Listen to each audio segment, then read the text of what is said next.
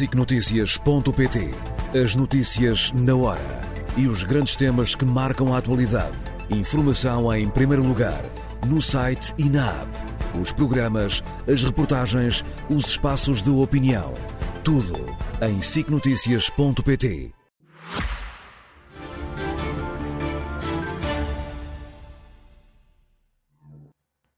Estamos de volta com o comentário de Ana Gomes. Ana Gomes, boa noite. Hoje, excepcionalmente, eh, ao sábado.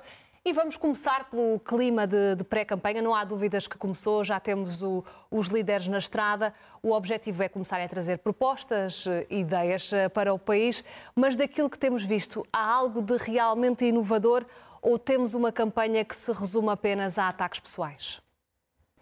Olá, Sara e a todas e todos. Eu, sem dúvida, concorro que a campanha já começou, mas ainda não estamos propriamente a discutir uh, propostas, porque elas só agora começam a ser apresentadas, talvez. Uh, e a tendência, infelizmente, de alguns quadrantes é para ir buscar velhos casos e, e, e, no fundo, porque não têm políticas para propor. E estou a falar, em, particular, uh, da direita, da direita democrática, da AD. Eh, esta semana vimos, nestes dias, por exemplo, como foram buscar de novo a TAP como instrumento e com umas mentiras no meio para um ataque de caráter a Pedro Nuno Santos. E eu penso que isso é completamente absurdo e todo o resto, toda uh, o eco que isso teve nos mídias, porque é evidente que ele não foi responsável, já não era ministro, já se tinha demitido dois meses antes, pelo despedimento da, da, da antiga CEO da TAP. E, portanto, não pode ser responsabilizado pelo pedido de indenização que ela apresenta em tribunal pelas condições do despedimento. Mas se Pedro Nuno Santos já foi ministro e agora é candidato a primeiro-ministro, não é normal existir esse Mas ele já não era ministro quando... É normal, mas ele já não era ministro. Quando a senhora se demitiu e ele eh, foi demitida, ele até disse que não concordava, digamos, ele não a teria demitido. Foi isso que ele disse. Mas, e não é só os ministros que fazem contratos, quer dizer, querem agora fixar-se numas vírgulazinhas dos contratos. Aliás, isto é, de facto, de argumentos que a TAP está a esgrimir, do meu ponto de vista, até vulnerabilizando a própria TAP, porque, em última análise, quem faz os contratos é, é a empresa, são os recursos humanos, são os serviços jurídicos da empresa ou advogados que ela contrata, não é? Como aconteceu, inclusivamente, para pagar a tal indemnização a Alexandra Reis. Em relação a isso, Pedro Nuno Santos assumiu as suas responsabilidades. Não é verdade que digam que, que, que, seja como dizem para aí, que ele decidiu por WhatsApp. Não, ele decidiu, porque decide. Uh, decidiu e comunicou por WhatsApp. Podia ter comunicado por telefone e não havia registro nenhum. Mas não acredita que há informalidade nas em relação a isso, Em relação a isso, não.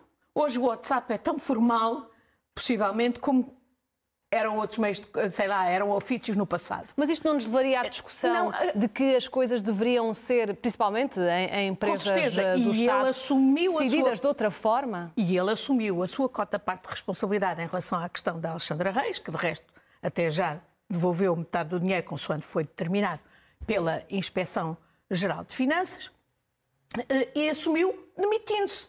Mas isto é antes da indenização, da, da, do despedimento. E o que esteve agora a discutir era o despedimento com o qual ele não tem nada a ver. Ele assumiu as suas responsabilidades, assumindo que tinha feito um erro ao decidir aceitar aquela indenização, embora ela tivesse sido negociada entre os advogados da TAP e os advogados da senhora, e fosse aparentemente um terço do que inicialmente a, outra a Reis tinha pedido. Em relação a isso, ele assumiu as responsabilidades. O que eu não vejo é assumir as responsabilidades, por exemplo, é o PSD em relação à sua TAP e aos, aos desmandos que lá se passaram. E eu, olha, eu lembro só, podia lembrar mais, mas lembro os fundos Airbus, a, a, a privatização da TAP, que foi feita muito rapidamente, em cima da hora, em 2015, sem ser necessária. Uh, a, conjuntura, vendendo... a conjuntura do país não exigia? Não, não nem sequer estava no memorando da TAP, no memorando da Troika. Sabemos que foi porque o, o, o, PSD, na altura no governo, e o CDS queriam vender. Uh, o, o, fundo Airbus era aquele fundo através do qual que o senhor Nilman foi buscar a Airbus para comprar a TAP, deixando uma dívida à TAP e aparentemente um, a TAP lesada em mais de 400 milhões. Aliás, isto foi mandado para a investigação do Ministério Público por Pedro Nuno Santos e pelo ministro Fernando Medina. quando se soube disto. Isto é, olha, é um ativo desse senhor Pinto Luz que ainda há dias veio falar lá nas vírgulas do contrato, quando o que está em casa é 6 milhões e aqui são mais de 400 milhões. E não vou falar, por exemplo, da privatização da ANA, que estava no memorando da Troika, aliás, metido mal, na minha opinião, por, por, por Sócrates, porque era um ativo estratégico, era um, um, um, uma coisa que nunca o Estado deveria ceder, como outros Estados não cederam, mas quem fez a privatização ainda fez pior, porque fez de forma ruinosa. Foi na mesma o governo da, do, do, do, CDS e do PSD. Uh, em 2012, era dupla responsável uh, Maria Luísa Albuquerque e Sérgio Monteiro, e ainda há dias o Tribunal de Contas, no dia 5 de janeiro, trouxe um relatório que arrasa completamente esta privatização que diz que ela foi exatamente, não salvaguardou o interesse público, que foi a concessão do monopólio fechado a uma única a uma empresa num setor estratégico para a economia e uma concessão por 60 anos e que eh, não assegurou a transparência, a estabilidade, a equidade e a maximização do encaixe financeiro. E mais disse ainda e objetou ainda ao facto de terem sido entregues à Avanci, a quem comprou a ANA, os dividendos de 2012. E já nem vou falar no, na, na, no escândalo que é o, o assessor do governo para esta privatização, José Luís Arnaud, depois de ser escolhido e ser hoje o CEO da empresa Vinci. Ainda por cima, uma empresa, como ainda há pouco tempo também revelava e acentuava, portanto, a Comissão uh, Técnica sobre o novo aeroporto, que tem estado a opor obstáculos Há aquela que é indicada pela Comissão de, de, de Inquérito como a melhor, de, de a Comissão Técnica, como Técnica a melhor solução para o aeroporto. A verdade é que esta questão da TAP levanta dúvidas quer da, da esquerda, quer, quer da direita. Mas para fecharmos esta questão, porque está a, está a marcar a atualidade e o combate político está a ser Sim. feito muito pela questão da TAP. Para Pedro Nuno Santos, isto, a questão da TAP pode ser boa ou má na campanha, pode ser currículo ou cadastro? Eu acho que é currículo porque os portugueses não são parvos e percebem que, uh, não obstante os erros que ele já assumiu, que são menores, ele efetivamente conseguiu, pelas políticas que, uh, uh, que levou por diante, envolvendo de resto dinheiro de todos nós, salvar uma empresa que era estratégica para o país, que antes dava prejuízo e que hoje dá lucro. Que não é um problema hoje para o país, porque dá lucro. Dá lucro além de dar dinheiro nos impostos que paga o Estado. E, portanto, hoje o Estado já está a reaver uh, muito do que já está a pôr, na, do que pôs na TAP. E pôs bem para salvar uma empresa estratégica. Portanto, para si não ficam dúvidas em relação à gestão de Pedro Nuno Santos? Não, aqui o que eu acho é que isto está a ser esgrimido porque querem desviar atenções do facto do PSD não ter propostas nenhumas. Uh, designadamente de, para a gestão da economia, para como, como uh, dar o salto, darmos o salto e crescermos. O PSD aparentemente contenta-se com o ramo-ramo uh, destes últimos anos e a única medida económica que propõe é redução de impostos.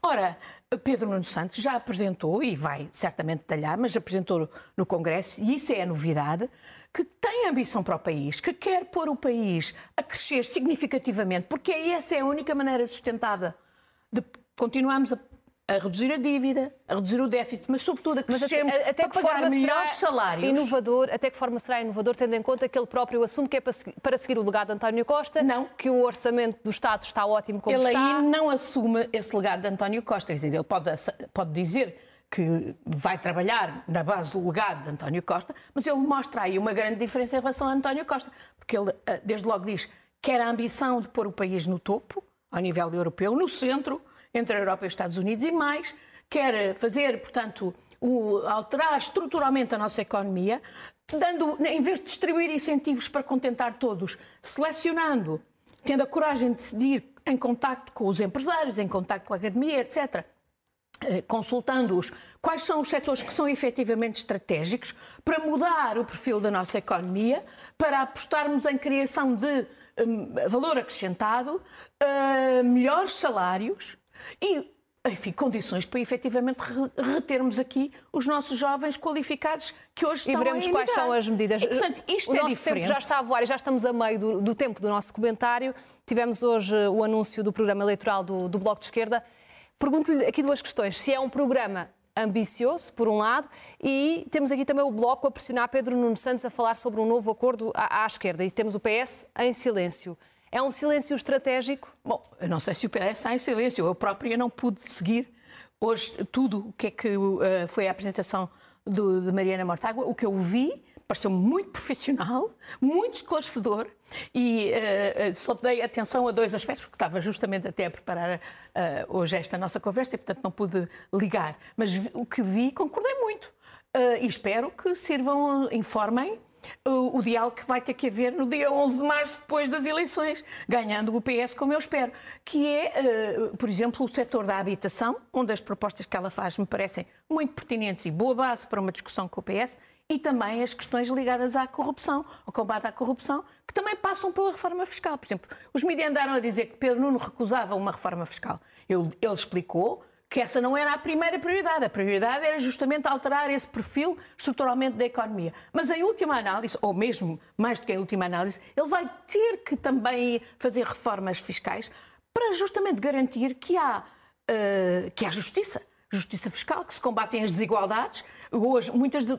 a análise que o Bloco fez sobre as questões dos offshores e, portanto, que estão ligadas quer a, a, ao, ao, combate à crise na habitação, quer à, à corrupção, corrupção, ir atrás, exatamente, seguir o dinheiro, ir atrás e não facilitar hoje que muita gente ponha o dinheiro, muitas empresas ponham, ganham aqui o dinheiro e depois não o reinvestem aqui e vão pô-los fora através de esquemas legais, mas que não se pode continuar a, a colaborar com isso. Aliás, ainda esta semana, o próprio Parlamento Europeu uh, aprovou, foi o Parlamento que fez um forcing junto, e isso foi aprovado também pela Comissão e pelo Conselho, novas as normas. novas normas do combate ao branqueamento de capitais e financiamento do terrorismo, que estão, dois aspectos estão ligados, e outros aspectos ligados, por exemplo, à evasão de sanções, e, portanto, também de sanções internacionais, como as que foram aplicadas à Rússia, uh, combate, portanto, à corrupção, que está inerente, aspectos de fuga ao fisco, etc. E porque cá o caminho é muito longo. Temos não, agora o Bloco de Esquerda a falar muitos. da corrupção, mas uh,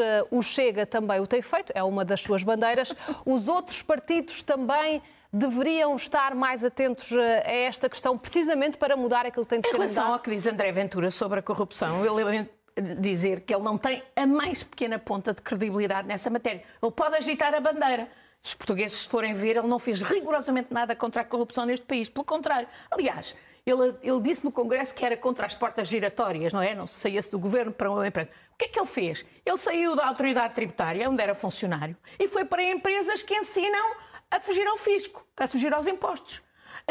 Ele é exatamente o imposto, tipo de empresas? o, o, o epítomo do que ele diz querer combater. E, enfim, podemos falar de muitos mais. Eu espero que agora, com a campanha, justamente, nos concentremos a, a, a, a verificar exatamente como é que são os financiamentos dos financiadores do Chega e não só. E há muitas uh, questões que têm de ser escrutinadas. Ainda esta semana tivemos as buscas no INEM, por exemplo. Olha, essa é uma das questões que me parece a mim que tem a ver com corrupção, mas não só. Uh, tem a ver com a organização do próprio Estado. Como é que é possível, de facto, que estejamos a ser confrontados agora com a, a revelação sobre contratos do INEM para uh, helicópteros que não correspondem à realidade relativamente aos meios disponíveis, com empresas altamente obscuras. Eu fiz uma pequena busca na net sobre algumas delas e vi logo que aquilo era do mais obscuro possível, porque nem sequer se identificavam quem eram os donos, etc.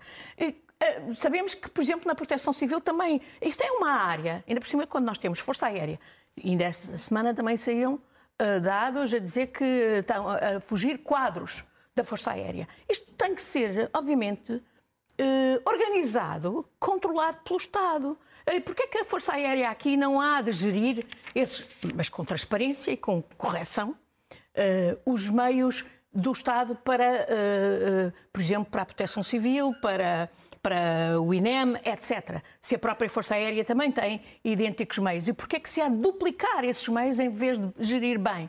Aqui esse é que é o problema, muitas vezes aqui em Portugal. Nós vemos setores do Estado a serem mal geridos de propósito para ter a desculpa para os privatizar e depois ainda mais eles virem, no fundo, uh, uh, ludibriar o Estado. E por isso é que era tão importante públicos. ter uma entidade para a transparência que continua Olha, basta ouvir, basta dar atenção e eu espero que o próximo governo uh, dê realmente atenção, seriamente, ao relatório do Conselho da Europa, Greco, que saiu ainda há dias, uh, que tem lá tudo o que Portugal precisa de fazer uh, e que não é propriamente criar nova legislação, nem é pôr a funcionar as instituições que, que já, já, existe, não é? Mas que não funciona porque não lhes foram dados meios. E não lhes foram dados meios, obviamente, não é por acaso. Teríamos é todos é porque a... é preciso uma vontade política, efetivamente, de combater a corrupção em todos os azimutos. Vontade aí, política e coragem também Nessa para matéria, mudar. posso lhe dizer que, de certeza, que o Blanco, o Bloco de Esquerda tem muito mais credenciais para combater a corrupção e muito mais medidas práticas do que daquelas que que, que a extrema-direita apresenta, que não são nenhumas. E veremos e o que, que dizem os outros partidos. Não podemos passar ao lado da crise eh, do jornalismo. Temos o Congresso dos Jornalistas a decorrer numa, numa altura de enorme instabilidade no setor, com a crise da global média, mas sabemos que o, problema é muito maior do que isso. Não há democracia sem, sem jornalismo livre, mas sem dinheiro no final do mês também não há jornalistas que consigam fazer bem o, o seu trabalho. Ou, ou sobreviver. É um, ou sobreviver. Isto é um ponto sem retorno ou há aqui luz ao fundo do túnel? Uh, eu acho que é as duas coisas. É um ponto sem retorno e temos que ver a luz no fundo do túnel e, portanto, temos que encarar novos meios de sustentar a informação, porque a informação é realmente a seiva da democracia. Uma informação livre, de qualidade, séria, ainda por cima numa fase em que nós estamos a ver as plataformas tecnológicas serem utilizadas para espalhar desinformação, uhum. para enganar os cidadãos. Uh, e, portanto, hoje havia mercado para a informação, mas hoje já não há.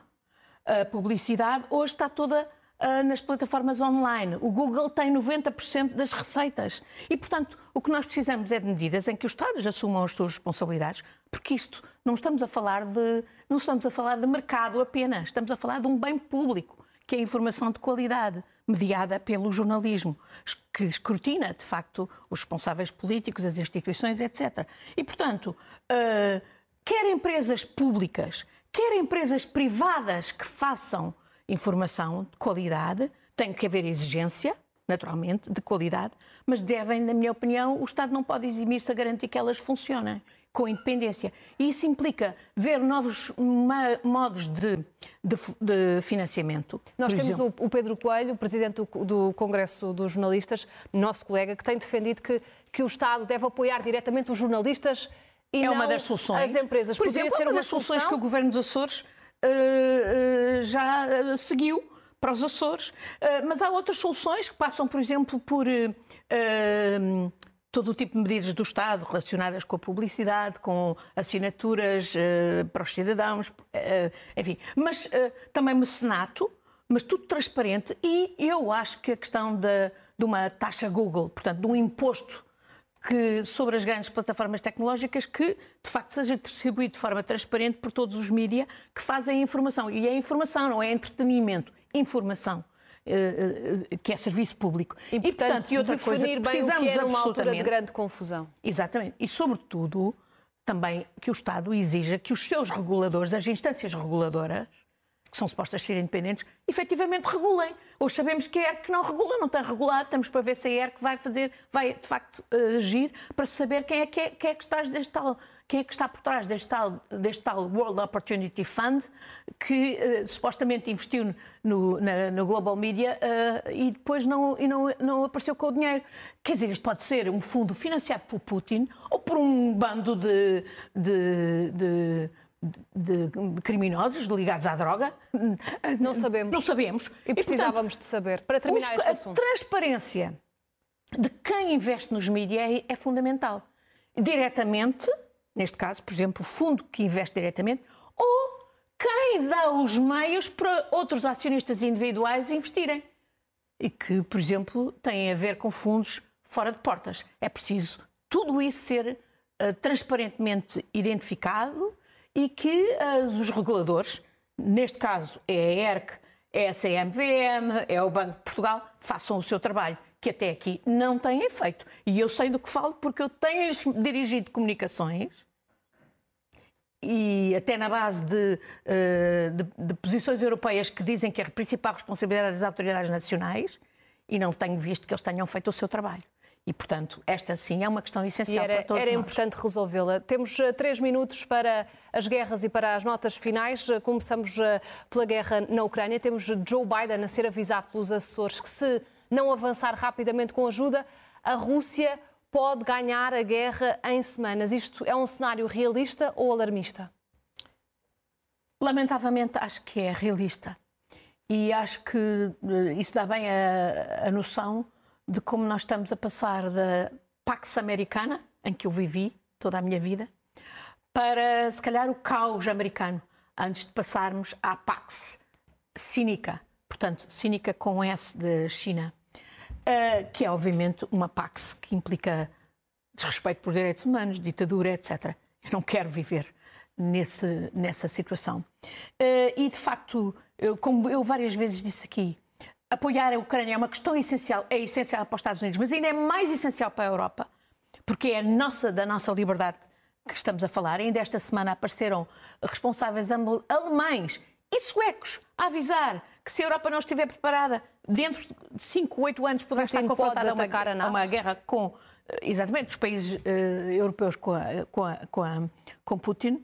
Uh, uh, por outro lado, temos Borrell a dizer aquilo que eu disse aqui no princípio, quando houve, logo quando houve o, o atentado terrorista uh, do Hamas a Israel, que Israel tinha financiado o Hamas. Eu disse isso aqui. Eu vi uns, uns uh, idiotazinhos uh, que me atacaram por aí nas redes sociais à vontade. Borrell está a dizer aquilo que eu disse, porque eu sei, porque eu ouvi o da boca do Rabin, do Itzhak Rabin. E não fui isso eu que ouvi, eu e outros diplomatas portugueses. Uh, Uh, e hoje estamos a ver Netanyahu, que não podia ter feito, não, tinha, não podia ter conduzido esta barbaridade que nos envergonha a todos, até pela nossa impotência em Gaza, 500 mil pessoas a morrer à fome. Hum, eu nem, nem vou descrever mais, as pessoas estão a ver, sabem o que é que se passa. E estão a ver a guerra a estender-se, de resto, a todo o Médio Oriente. Ainda hoje, ataques a, a, forças iranianas no, é, na Síria. Ainda é cedo para falarmos de uma, terceira guerra mundial ou, ou, o que é para si que isto conflito é, o é caos, Isto é o caos americano. Porque, porque Netanyahu não podia ter chegado aqui se não tivesse o apoio, infelizmente, incondicional de Biden, não obstante Biden não estar de acordo com muitas das coisas. E Netanyahu está-se a borrifar para Biden. Aliás, como ainda ontem disse, quando contestou diretamente Biden, que disse que a questão essencial é a de um Estado palestino. E sim, a questão do Estado palestino é essencial, como já disse muitas vezes aqui, até à própria sobrevivência de Israel. E, portanto, uh, os países têm que se posicionar e o nosso também. Eu gostava de Mas ouvir... os Estados Unidos têm tentado que separar as águas, que aquilo que está a acontecer no Mar Vermelho com os úteis nada tem a ver com a, com Mas, a faixa de Gaza. não estão a ser Mas bem estão, as duas coisas estão interligadas? Pois claro que estão interligadas. Estamos a ver a guerra a estender-se, a alastrar a Síria, a Turquia, o, a Jordânia, a, a, o Líbano, obviamente, o Irão, os úteis. Quer dizer, isto está a, a, a estender-se. É evidente que a questão de, de, da Palestina é uma questão importante para muitos povos, uh, como devia ser para nós, porque é uma questão de direito internacional e de, e de, justiça. Uh, e, uh, e, é, de facto, uma questão também essencial até para salvar Israel. E, e, é, e a mim custa-me que Portugal, neste momento, se calhar à pala de não ter, termos um governo de Estado, e temos um presidente que, por esta matéria, também não se interessa, ou tem tido posições, enfim, tristes, e que não tomou posição, por exemplo, sobre uh, a iniciativa da África do Sul levar o caso ao Tribunal Internacional de Justiça, não tomou posição sobre levar as questões ao Tribunal criminal internacional, como é, os crimes de guerra e contra a humanidade que vemos na Ucrânia. Para terminar. E a própria questão de reconhecer a Palestina, como muitas pessoas já estão a fazer, que é obviamente para forçar a mão de Israel para mostrar que a posição. Ainda por cima, quando sabemos que Israel, está, o próprio povo de Israel está a ser enganado por Netanyahu, que nem lhe conta a verdade toda e, e, e no fundo, que está a perverter Uh, e a corromper a democracia em Israel. Uh, daí que eu lhe diga que é evidente que com Trump no horizonte tudo ainda será pior.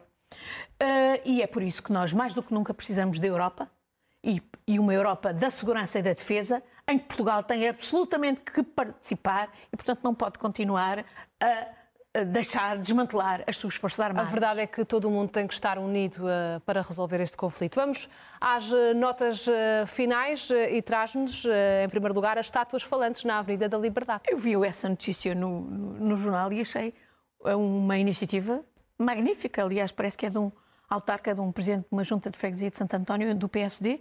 Magnífica ideia de pôr umas caixas com vozes e textos engraçados e vozes de conhecidos uh, uh, portugueses muito conhecidos, Hermano José, o Júlio Isidro, Marina Mota, a dar a animação a essas uh, estátuas. Acho que é uma ideia brilhante e por isso aqui é saúde. Depois, a minha outra nota é para explicar porque é que hoje é, aqui estou no sábado e não no domingo e isso vai acontecer na próxima semana também. Virei ao sábado e não no domingo. É que na segunda-feira, às nove e meia da manhã, tenho que estar sentada num banco de réus, no Tribunal no Porto. É o quarto processo que me põe o, o, o dono, o principal dono da, uh, da estação de televisão CNN e TVI, da, da Mídia Capital, e o que vamos discutir não é só barcos, como aconteceu no passado, é também aviões. E, portanto, eu vou lá porque acho que é de serviço público ir a tribunal uh, defender-me e, sobretudo, de facto, expor uh, uma pessoa que merecia particular escrutínio, visto que é dono de, de, até por ser dono de mídia e por ser um empresário conhecido neste país e que, obviamente, uh, precisa de ser escrutinado. E por ter mais... esse encontro em tribunal, já fica marcado. Hoje foi ao sábado, mas na próxima semana também assim será. Fica combinado. Ana Gomes, obrigada, obrigada e boa noite. Obrigada.